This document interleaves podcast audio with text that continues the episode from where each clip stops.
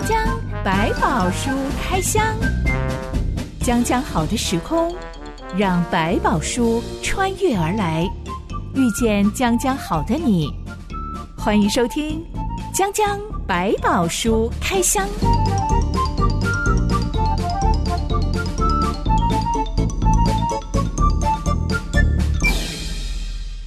宝书里有百宝，让知心和小板哥为你开箱来挖宝。Hello，我是知心。Hello，小板哥。最近我看到了一些报道，嗯、讲到富过三代的那些企业家族，是、嗯、有一些共同的守则来让他们富过三代。是、嗯、很有趣的是，我看到他们共同的家规称作家族宪法，嗯、而这些共同的条约都跟婚姻有关，嗯、例如不准离婚，还有不准外遇。哇塞，嗯、我觉得很有趣。难道靠着稳定的婚姻就可以保守财富？超过三代吗？如果真的是真诚的，他们去维护这个婚姻的过程，那表示他的家庭的状态是比较稳定。这件事情当然也是可以规定，但反而是他们生活当中带来的那个正面的效果，跟对孩子教养的一致，跟他们感受的爱跟关心那些，使他们孩子可以满足。对，我觉得这个反而使他们不容易走得太差。其实这些家规都反映出他们很看重一个人的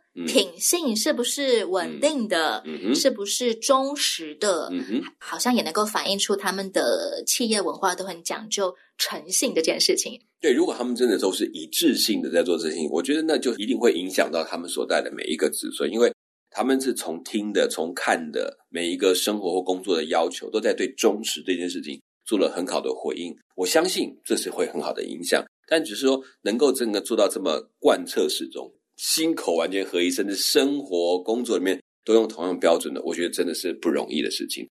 我们今天要来开箱以色列国，他们已经萎靡了数十年，已经烂了、坏掉了数十年之后。走钟了。怎么样在二十年之内重新翻身，重返荣耀？嗯嗯，好像近年来我们常常听到美国说 要重返美国梦之类的。哦、其实，呃，好像过了疫情这一番折磨之后，嗯，没有哪个国家敢喊说他们能够重返经济荣耀了。是，其实都要重新再进入新的阶段，因为环境跟过去不一样，不是光回到那个荣耀就够了。所以，一个在军事、政治、嗯、财富、国际局势上面都已经疲软了数十年的国家，到底怎么样翻身的？很值得我们来探讨一下。嗯、今天的江江百宝书开箱，我们要探讨《萨姆尔记上》第七章。一段月之后，我们来开箱。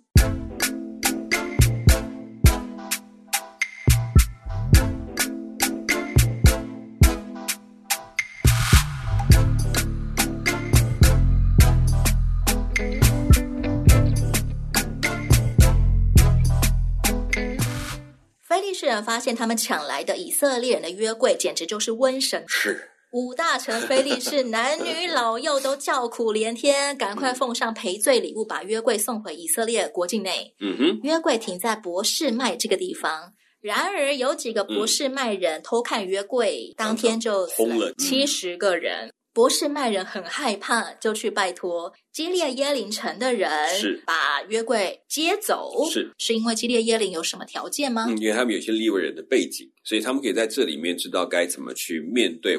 在他们的教导里面都明白，能够碰触或者能够搬运的，应该是这些人。他们在被击打的时候，其实他们很清楚知道说啊，原来我们真的不能随便碰。上帝讲的话是真的，他说只有谁可以来服侍这个约柜，所以。他们就赶紧去找基列人说：“哎，怎么办？这个只有你们知道该怎么处理。你们也有家传的方法教训来处理上帝的约柜，那就交给你们吧。其实是你们当尽的责任。所以这时候去找他们，是他们醒悟过来了，还知道怎么样才是对的。而菲利士的做法是，我不知道怎么办，看谁倒霉就给谁吧。那种概念不同。以色列的百姓突然被打醒，我们不是输掉了吗？”靠着上帝的约柜，我们就赢了，还得回来了。接下来是，那我们要不要把它当成我们应当尊崇的方式来对待它？不是卖人是用一种我们愿意尊重专业的心态，是、嗯、拜托基列耶林你们的立位人来把约柜接回去，好好的侍奉以色列的上帝吧。因为我们这些不懂事的人，嗯、我们真的不知道该怎么对待上帝。基列耶林人真的就来把约柜接回去了。是，他们把约柜扛到山上，放在亚比拿达家里。嗯哼，亚比拿达的儿子以利亚撒看守约柜。嗯，这个亚比拿达就很有可能是利未人，而且应该是个敬虔的利未人，不是那种擅离职守、不懂事的利未人。嗯，或者也是因为时势所趋，所以他们只能自己照顾自己，但是还是谨守这个教训，传承祭祀的模式。圣经说，约柜停在基列耶林城二十年，嗯哼，以色列全体百姓都哀哭归向耶和华。这件事情很不可思议，我们完全没有看到这个亚比拿达到底做了什么，是的，但也没有看到有任何不好的事情发生在亚比拿达家，或者临到基列耶林城。是这二十年之间，圣经没有告诉我们到底发生了什么事情，就只有说、嗯、全体以色列人哀哭归向耶和华。包括那个七十个人的那个证明，还有看到他在非利士人当所做的事，再一次提醒以色列，就是因为你们没有尊重我，所以我也没有办法帮助你。所以他们的哀哭是一种悔改，过去真的轻忽了你，所以以至于被夺走。但是你自己为自己征战回来，你是真的神，我要再一次承认你的名，我要再一次相信你是那位上帝。所以他们在悔改，可能这二十节是逐步逐步的使许多人再一次回到。上帝的面前，再一次开始恢复他们的敬拜，或者是真的是把自己当自己的神去敬重，所以这些事情都成为警告，这些事情都成为很重要的一个敲醒他们的一个方式，所以他们来哀哭，来寻求。那当中也可能在二十年的原因，是因为是逐步的，是有一些人可能甚至因为哭求、忏悔，上帝回应了一些事情，就越滚越多，就是许多人就继续的来到上帝的面前。这个过程是一个需要时间的过程。我们先前才说过，大祭司以利担任。以色列人的士师整整四十年，比这个二十年长多了。是，但当中反而出现各种荒腔走板的事情，不管是他的两个儿子被上帝称为无赖的祭司，是，还有以色列人以为我们只要扛着约柜上战场，我们就必胜。是，嗯、现在却能够在二十年之内完全翻盘，只因为他们看见。约柜在非利士人境内大显神威吗？嗯，我觉得其实就像我刚刚讲，其实不是说转瞬二十年还是很长，可能逐步有一些人开始听到这个讯息，就回来朝拜，或者回来开始承认我们过去可能没有尊重你，我们用我们的方法来祭祀你，求你的饶恕，或者来真的是哭求，就是哇，终于看到我的神了，他很开心，很感动，然后感谢神，你自己回到我们当中了，这个也是很可能。但这个消息逐步的传出去，散开。或者他们的祈求回应了，许多人听到又再回来，所以他是逐步的在二十年的当中，让所有的以色列人再一次醒悟过来，说我们的神在我们当中。他是花了一点时间，但是神自己做工，而不是靠任何一个祭司，哪一个先知很厉害，把神证明出来，不是神自己来做的工，让以色列百姓认识了他。小宝哥，你看过基督徒反省悔改自己多年来的错误吗？我说的不是非基督徒认识上帝的那个哦，我承认这一生我做了很多坏事。我说的是资深的基督徒，你有看过他们忽然间醒悟过来，这么多年来错误的对待上帝吗？嗯，有啊，大概可能是他把上帝视为某一种立场的支持者的时候会这样。比如说我们在过去。可能我们提到说，所谓国语教会跟台语教会之间，讲中文的跟讲台语的教会彼此敌对。呃，某一些可能他不是真的直接敌对，但是有些误解啊。我一直认为他们是如，他比就认为我们是什么，就产生了一些隔阂、误解，甚至不小心的一些不当的言语论断。那在过程当中，可能他们突然发现，哇，我错看了人，我我用我的角度去判定了他们，就却没有从上帝的角度来判定他们，这也是需要悔改的。那跟过去的甚至种族的问题立场，在美国可能也造成相当大的冲突，甚至神学上的一个意见的时候，其实他可能没有回到上帝怎么看，而是我的神学论点是这样，上帝也支持我的神学论点。他们估计会发现，我用我的意见要求上帝站在我这一边的时候出现的问题，醒悟过来，他承认他错了，放下那个论点、那个想法的时候，回到上帝的观点的时候，这是会有，而且这种痛苦也很大，也是好难。更因为曾经以为自己都觉得是真理的，觉得啊，原来我一直用我的想要代替上帝的想要，这件事情就弄错了，对，是会有的。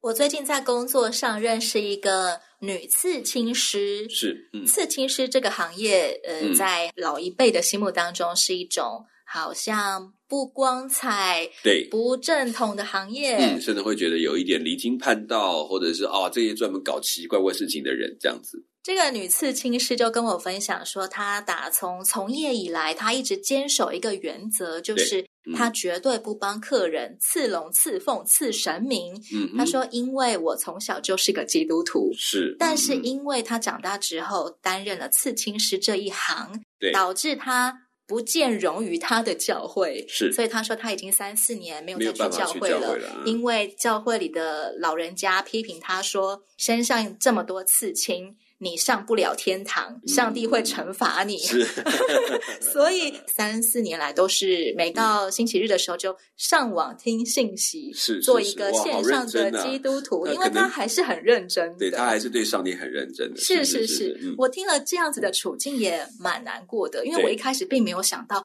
哦，原来作为一个刺青师，会在教会里面遭遇这么大的 压力啊！文化冲突，这这因为其实也是来自于在旧约有很多那种关于在身上刺青，因为这是当时其他的民族跟神明立约，或者是某一些特殊的求神的方式或神降的方法，在身上刻上这个代表这些图腾的那个时候，大概都有这个意涵，所以上帝用这个来区隔跟其他的民族之间的差异性。但是慢慢的到今天，我们大概已经明白，它已经不是一种献祭或者好像神力附加身上的一种方式的时候，就比较把它区隔开来了。所以今天大家都比较能够接受。我相信你那个朋友现在要去找教会很容易了，而且去他会被认为很酷，啊，会说哇你好厉害！我跟你讲真的，因为有的牧师自己身上都有。耶稣在地上的时候也是一个木匠，嗯。对很多上流社会来说，这可能不是什么多光彩，不是很高层的阶级，能够拿得出台面的一个职业，是嗯能不能够认出一个人真正的心智还有价值，嗯、来自于我们有没有先对准我们的上帝？是，然后他生命中可以展现出来，这是最要紧。还好圣经上说，上帝不像人看人，人是看外貌，耶和华是看内心，没错。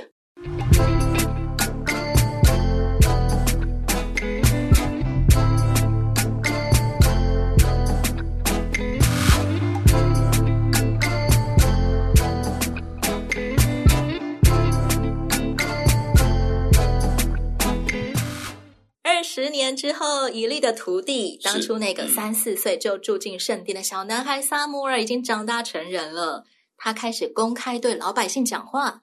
撒母耳说：“你们若全心回转归向耶和华，就要从你们中间除掉朱巴利和亚斯他路，预备你们的心归向耶和华，单单侍奉他，他必救你们脱离非利士人的手。”以色列人就真的抛弃诸位男神女神，嗯，单单侍奉耶和华。是，我们先前就讲过了，巴利跟亚斯他路是一对夫妻神，巴利是男神，嗯、亚斯他路是女神。是，亚斯他路我们先前有提到的亚瑟拉是同一个名字，嗯、不太一样的翻译而已。嗯，因这一对夫妻神不是以色列人原本就知道的神明，而是他们。住进了迦南这片土地之后，才被影响。这个地区主要的主神，嗯、为什么会这么畅行在以色列当中啊？呃，我们就简单讲，好像有点像土地的概念，就是我在人家的土地上，这个土地谁管的，我得尊重他。所以有一些移民的角色，就是我一方面拜我的神，我也会敬拜当地的神，因为我要跟当地人打招呼。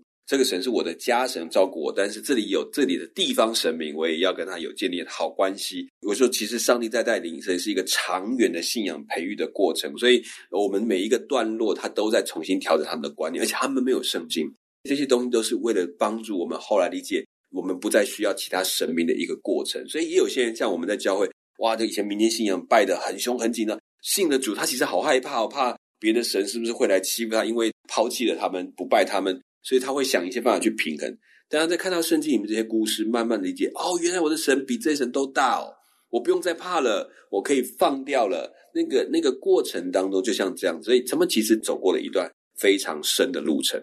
夏凡哥，我们基督徒都称上帝叫做天父上帝，是。还有上帝教导我们的主导文，第一句话就是、嗯、我们在天上的父。是，嗯。我们不像很多的信仰里面有男神有女神，是。呃，嗯、我们的宫庙有很多是天后宫，是是没错。啊、其实就很像以色列人当时候崇拜的亚斯塔路这一位女神一样，是。为什么基督徒的上帝不会是天母上帝呢？呃，我想当然一方面在圣经里面描述的里面，他在对自己的形容上，他也用一种父亲的角色。上帝在自称自己跟以色列人在对话的里面，他有没有我是你们的父，包含更多家主的概念，就是我是家的主人，我是把你们带来这个世界上去赋予生命的那一位。所以你会说，那可是，在很多观念里面，它会不会像一个母亲才对？像我们大地之母，不是才有生命吗？但他更强调是那个主，那个主导一切、掌管一切的那个位置。所以用父这个概念来帮助我们去理解他。那他在，但是在神的自己的本身，你会发现，他并不是用性别去拘束的，比如限制他说哇，但是用这个角度对当时来讲比较明白主人的位置。因为当时候本来就是以男性为主，嗯、是、嗯、我们东方文化到现在都还是有一家之主应该要是男性的倾向，是，所以用这样的角度来思考，就会比较明白，说他用这个来表达我们之间的关系，既是有直接的成绩的关系，又有代表说这个一切的权利是在这个父的本身，必须我们去顺服的这两个观念之间的差异性。我们现代人对于主神的概念好像。反而比较偏女性诶，因为不管东方还是西方，嗯、都把大地之母是呃用女性来形容她，嗯、来称呼她。对，他们讲所谓的大地母神，因为地是孕育万物，地里面生命这样逐步的跑出来。虽然他们强调的是那个孕育的概念，这一切的，但他们不是没有所谓的男性神明，他们主要想象是天，就是往上走，这一切掌管的那个。权力的降灾的那个管理处罚的奖赏的那个，他就把它形成另外一位。所以，其实为什么喜欢大地母神？哦，他们比较贴近我们，比较照顾我们。那个是在上面看我们，到时候要把我们抓去打屁股的这种概念的时候，他就会好像我们比较偏向，并不是他们去否定那个主权，只是这个是好像比较哎照顾我们，好讲话。他比较体贴我们这种概念，很有严父慈母的味道。对，就是这个东西放他们放在他们心里头，像玉皇大帝呀、啊、宙斯啊，这些都是人们公认的男神，是好像都给人一种严厉不近人情的感觉。是，真的在某种希腊神明就充满了情绪啊，充满了自己的爱欲啊，这都是他们看到他把人的投射，因为神嘛才可以任性。我们真的要好好来了解天赋上帝到底是一位怎么样的上帝。是，撒母耳召集了以色列人聚集在米斯巴这个地方，对，集体禁食祷告，要向上帝承认我们多年来拜各路偶像的罪，是，求你赦免我们。下板哥，禁食祷告这件事情是，嗯，能够有什么功效？能够促成什么改变吗？嗯他不会因为进食祷告促成什么改变，可是你会选择用进食祷告，这代表一个极大的决心。我必须很扎实的、切实的在神面前说，我什么都不要，我只要你，我只要求你，我只要用这个进食的方式来表达，我真的这些都不再思想，我只思想你。这种这种的决心是先有之后才去做这件事情，而不是因为做这你就变得有这么有决心，这不太一样。所以，其实，在做的过程当中，让自己有了觉悟，对，我真的放下这世界一切，我就是以你为我的上帝。我用这个来表达我的信心，来表达我的决心。当然，也可能在求讨说，神，你可不可以加添我这个心，让我可以坚持下去，不要放弃这个决定。为什么一定要禁食呢？嗯有很多人觉得现代人应该要禁手机祷告，如果也可以，就是它其实就是究竟也像那种概念，是以当时来讲，民以食为天，食物都很重要，食物又难得，我给你东西吃，你还不吃，这件事情一定是超越了比吃还重要的事情。它代表我们生存层次最基本的需求。嗯、如果我连最基本的食物都可以先放下的话，嗯、这或许是一个很好的训练，可以帮助我。让我的人生的优先次序重新归回到以上帝为第一优先，不再是睁开眼睛就是吃喝拉撒睡，满足我自己肉体的需要而已。对，就是他等于我把我的优先次序把神放在前面，我开始学把我放在次一等，所以我的饱足是第二件事情。神的心意是我的第一件事情，所以如果你是一个可以废寝忘食来划手机、打游戏的人，或许你的生存层次可能真的是手机吧。对，对，就同样，我们之前在做很多这种类似进食啊或者活动的，就是有人提出来过说，如果我们可以有一段时间不要碰我们最喜欢的东西，是不是也是一种学习到神面专心祷告的方法？我之前认识一个朋友，他刚好是补习班老师，嗯、他带了一群顽劣的男孩子。顽劣，这个基督徒老师非常认真的向这一群顽劣的男孩子传福音。是，慢慢的也有一些孩子就信主了，了认真的那一种信主。然后有一次刚刚好我要跟他吃饭的时候，刚好有一个学生来找他，已经从补习班毕业，他已经是国中生了。回来找老师，刚好我们就一起吃饭。这个十三岁的男孩子很认真的跟我分享他的信主见证他为什么愿意信耶稣。嗯、他说他原本是一个手游狂，哇，没有办法一天没有手机的，随时都要上线打游戏的。是是是，嗯、但也是因为这样，所以他的成绩非常烂，嗯、烂到不行了。嗯、爸妈只好把他送来给以严厉著称的补习班老师这边，狠狠的教训他，要管制他。是对，但他发现这个老师不是只有会。打会骂他们而已，嗯、其实什么都不会。哦、这个老师就是带他们读圣经。哇，这更狠！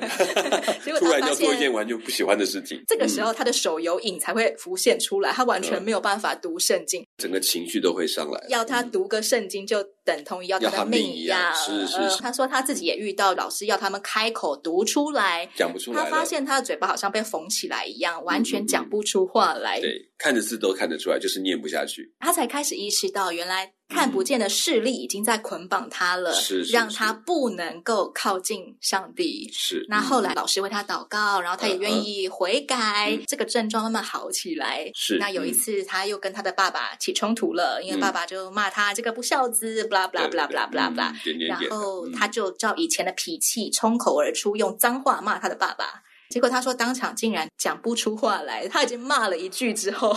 嘴巴就突然塞住了一样，是是是，哇，好险把他嘴巴拦住了啊！这就是重新改换成以上帝充满在他的生命当中的一个新模式。他自己也吓到，以前是噼里啪啦一串的，停不下来的，对对。但是因为第一句话已经出口了，爸爸就怒气冲冲的说要抄家伙来揍他，就走掉了。嗯，等到爸爸回来要揍他的时候，他竟然跪在地上。他说他讲不出话，他就只好跪在地上。结果爸爸第一次看到顽劣的儿子竟然跪在地上，心软，完全没有打他就走了。嗯、他也体会到哦，愿意让上帝来引导我的生命，其实是可以带来好处的。我不会再被爸爸揍，嗯、然后我们之间的关系就不会越演越烈。没错。对这个十三岁的男孩子来说，他也好像是先做了一个决定，我要来投靠上帝，嗯嗯、而上帝会帮助他增强他的决心，能够继续做一个基督徒，即使他曾经是一个父母都管不动的顽劣的男孩子。对，其实你也可以讲，它是一种仪式性的概念，就是说让他可以在这个仪式的过程中更清楚知道我所做的决定到底是什么。他也一连串的坚持下来，当他开始转变之后。他可能也慢慢放掉了那个旧有的习惯，所以就他那时候突然一下，哎，好像我没有办法拿回去过去的旧习惯。我觉得那样像你讲，上帝也在帮助他，因为真的是不容易。然后他停下来，居然能够跪下来这件事情，我想更是傻眼，连他自己可能都啊，我怎么要跪下来了？他真的不知道怎么办。但这件事情，我觉得是要提醒他要降服在上帝的面前。我觉得他也在学习，然后甚至圣灵主动的去帮助了他。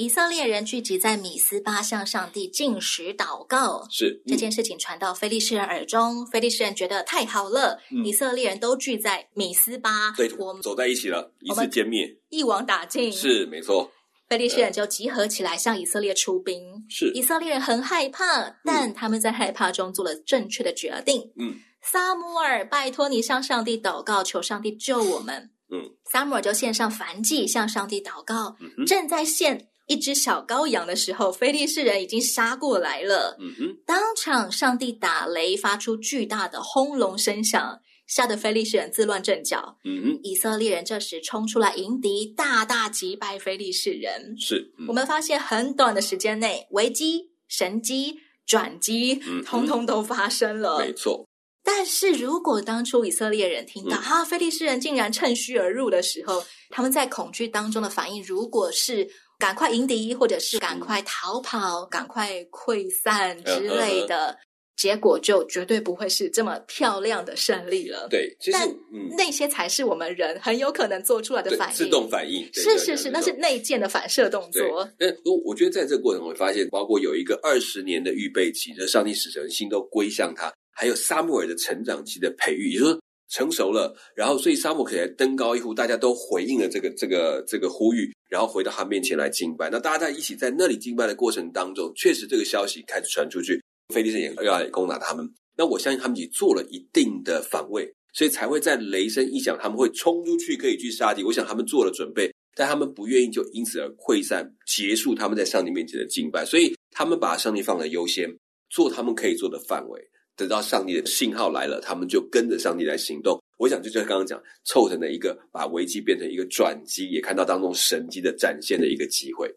为了纪念这场胜利，撒母耳树立了一块大石头，起名叫做以便以谢。是以便的意思是石头，嗯，以谢的意思是帮助，所以这块石头就叫做帮助之石，嗯，纪念上帝大大的帮助我们。对，甚至强调说，上帝从过去到现在都一直帮助他们。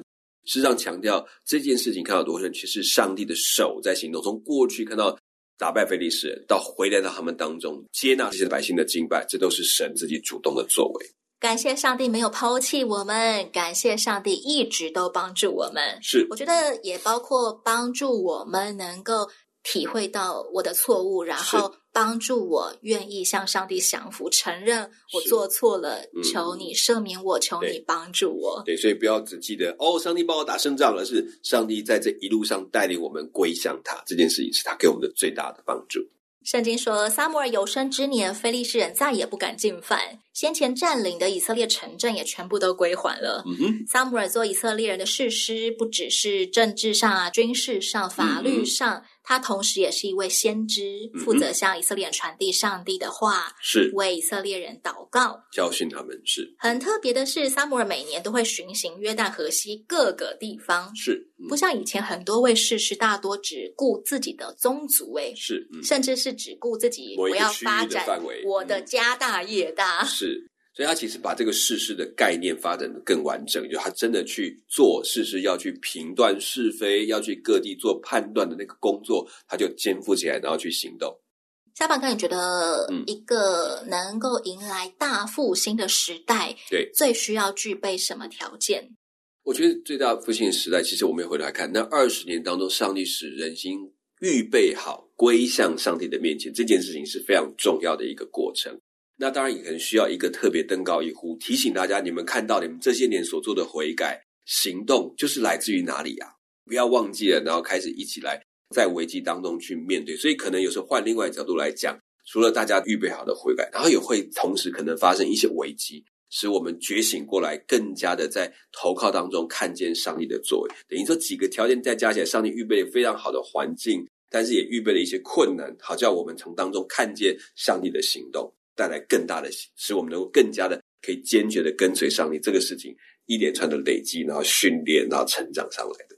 俗话说，危机就是转机，嗯，但我觉得人真的必须要投靠上帝，嗯，才有办法认出危机有机会变成转机。不然，我们可能就会在恐惧跟沮丧当中，立刻呃，靠着我原本的反射动作，选择或战或逃。是，甚至是你可以辨别什么是真正的危机。有的时候，我们真的在现代生活里面，把很多的危机当成是哦，这是一个转机好机会。比如说手机，刚刚讲的手游，其实我会讲，如果沉迷于其中的这个危机，他没有办法意识到的时候，哇，就变成真的危险。但如果意识到了这个危机时，它变成转机，就不沉迷于其中，也是一个机会。约柜回来了，但以色列人还是群龙无首。